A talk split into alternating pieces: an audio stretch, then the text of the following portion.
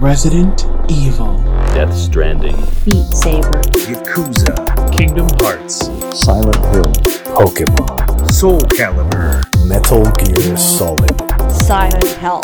Final Fantasy. Les secrets et anecdotes de vos jeux vidéo favoris, c'est tout de suite dans un nouvel épisode de Tu savais que...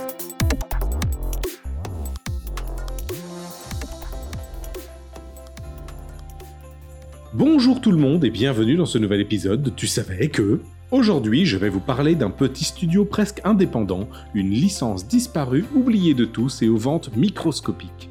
Je veux bien sûr vous parler du premier épisode de la saga Uncharted. Je bois tes paroles. Cette saga a été initiée par le studio Naughty Dog, célèbre studio ayant créé Crash Bandicoot, Jack and Daxter, The Last of Us et donc aussi Uncharted. Le studio est tellement bon et ses jeux tellement connus et reconnus que le studio est associé à jamais à la marque PlayStation. Et ce, dès le premier Crash Bandicoot. Oh, c'est mortel Certains jeux sont même exclusifs à la PlayStation, on retrouve même deux licences adaptées pour le cinéma et la télévision. The Last of Us pour la série télé et Uncharted pour le cinéma. Dépêche, Nate Comment en est-on arrivé là? Comment Naughty Dog est passé de jeu de plateforme à action-aventure? Pourquoi c'est culte C'est parti Go, C'est à la fin de l'année 2004, oui, il y a bientôt 20 ans, que le développement de Uncharted est lancé avec pour nom de code Big. Rien à voir avec. L'idée d'avoir un jeu d'action à la troisième personne est à la base du projet. Le reste s'affinera peu à peu. En ce qui concerne le système de couverture, c'est-à-dire se mettre à couvert pendant les gunfights, est inspiré par les jeux Gears of War. La PlayStation 3 est l'occasion idéale d'aller plus loin dans les ambitions du studio. Des personnages plus réalistes, aux expressions faciales détaillées et des environnements voulus réalistes. La PlayStation possédant plusieurs processeurs qu'on appellera cœurs, cela permet une répartition des tâches. Deux cœurs géreront tous les polygones et animations, et un troisième cœur s'occupera spécifiquement du rendu de l'eau. Sachez que l'eau est l'une des choses les plus compliquées à faire en 3D, que ce soit dans nos jeux ou même au cinéma. Pour pousser l'expérience cinématographique plus loin, le studio utilisera pour la première fois la motion capture ainsi que la performance capture.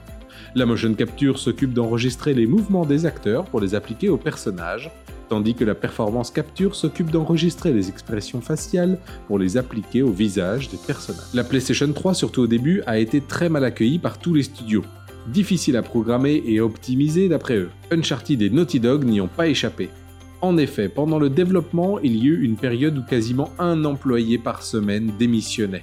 Lorsque le premier trailer a été présenté, celui-ci avait été fait sur PC, car le jeu tournait à environ 2 images par seconde sur PS3. Le jeu revient de loin. Bien joué Le héros Nathan Drake a été créé comme étant une sorte de Monsieur Tout-le-Monde, pas spécialement bon au tir ou à l'aventure. Il est accompagné par Sully et Elena, deux personnages rajoutés pour avoir une histoire moins solitaire et rajouter de l'émotion. Ah, c'est pas vrai Autant chercher une pucelle dans une maison close D'ailleurs, Elena a changé au cours du développement. Auparavant brune, elle est passée à blonde avec un visage moins marqué, plus doux. Nathan Drake a aussi changé. Dans les vidéos du prototype, son visage était un peu plus... Euh, petit con, si vous me passez l'expression. Haha, bouffez-moi ça Un parallèle évident a été fait entre Uncharted et Tomb Raider, qualifiant même Drake de Dude Raider. Le jeu se démarque de Tomb Raider par son approche des gunfights où la visée n'est pas automatique et le combat au corps à corps. Les animations et le doublage de Drake le montrent comme faisant un peu comme il peut pour s'en sortir, à blaguer en plein combat et ironiser sur les situations rencontrées. Pourquoi je me retrouve toujours dans de tels berdiers L'histoire est simple et efficace. Drake mène une expédition pour retrouver l'épave de Sir Francis Drake, l'ancêtre autoproclamé de Nathan Drake. Pour cela, il est financé par une société qui produit un documentaire sur l'expédition.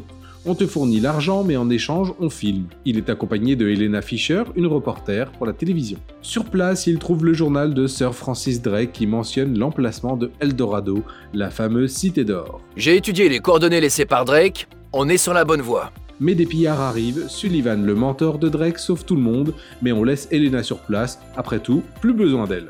Mais attention, elle est coriace. C'est avec ce simple synopsis que l'on va arpenter moult péripéties en compagnie de notre Drake international. Je les ai peut-être un peu énervés, hein Une longue histoire. À sa sortie, le jeu est acclamé par toute la presse et Nathan Drake devient, comme Crash Bandicoot et Jack and Daxter en leur temps, une mascotte PlayStation. D'ailleurs en France, nous avons eu la chance d'avoir une excellente VF.